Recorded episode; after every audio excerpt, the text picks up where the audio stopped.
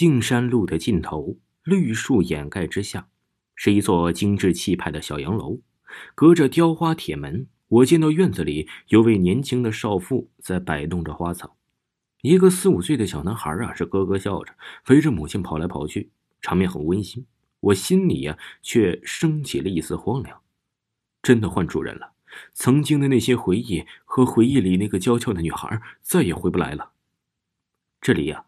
曾经就是高婷婷的家，高婷婷是我父亲朋友的女儿，和我相同年纪，从八九岁到十六岁，我和她呀几乎是一同长大的，在双方父母的有意撮合下，两家就成了默认的亲家，只等两个孩子长大了便定亲。在这样的氛围里，我对婷婷的感觉渐渐从玩伴变成了有些拘谨和羞涩。到了我们十五六岁的时候啊，我有些不好意思。再来高家玩耍了，可是婷婷啊，却拉着我的手叫我陈哥哥，我常常啊就觉得那十分的幸福。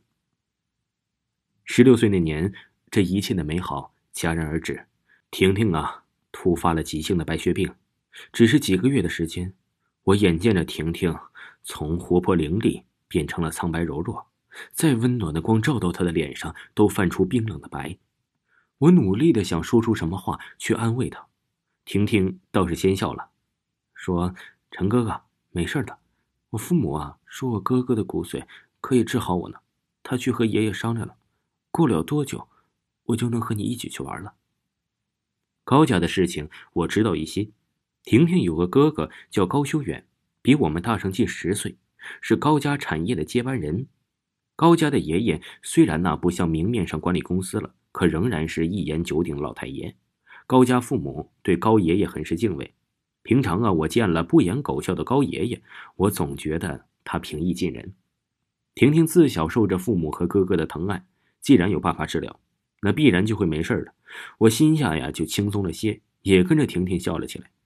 可是啊，不过十几天的功夫，我再见到婷婷，婷婷的活力就不见了。她斜倚在窗前，呆呆的看着窗外。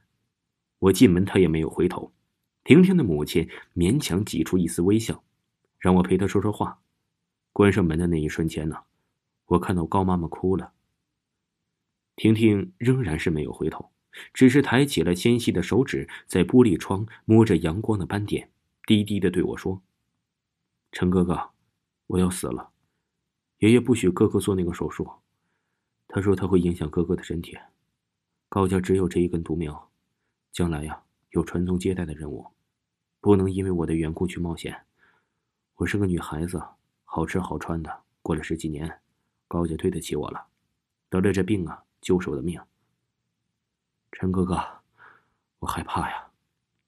后来婷婷死了，那个记忆中喜欢玩闹撒娇的女孩，变成了照片上的一块色彩，越来越淡。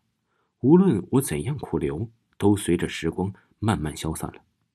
听说呀。高家哥哥结了婚，三年无子女，高家爷爷大怒，逼着离了婚再娶，仍然是没有子女。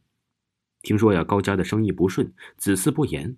高爷爷呀，找了人去算了算原因，说是高婷婷有怨气，闹腾的高家不安宁。这高爷爷狠了狠心，开了这高婷婷的棺木，尸骨倒置，又钉了长铁钉，制了什么镇魂转运的风水局。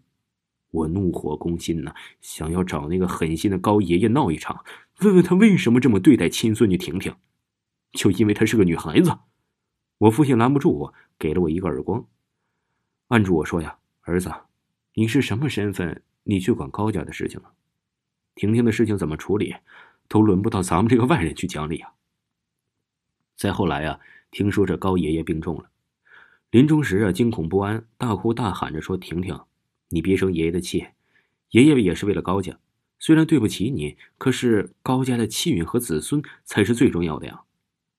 如今呢，十年过去了，高家的生意垮了台，小别墅易了主，高家哥哥二次离婚，心灰意冷，竟然出家当了和尚。高家的父母白花了头发，也没了东山再起的精气神儿，朋友啊，都帮衬到到乡下去住了。日西月落的相对呀，就叹气流泪。不知道啊早年呢他们还有一个夭折的女儿婷婷。我又看了一眼别墅里的母子转身离开了。耳边又听到了婷婷低低的声音得了这病就是我的命。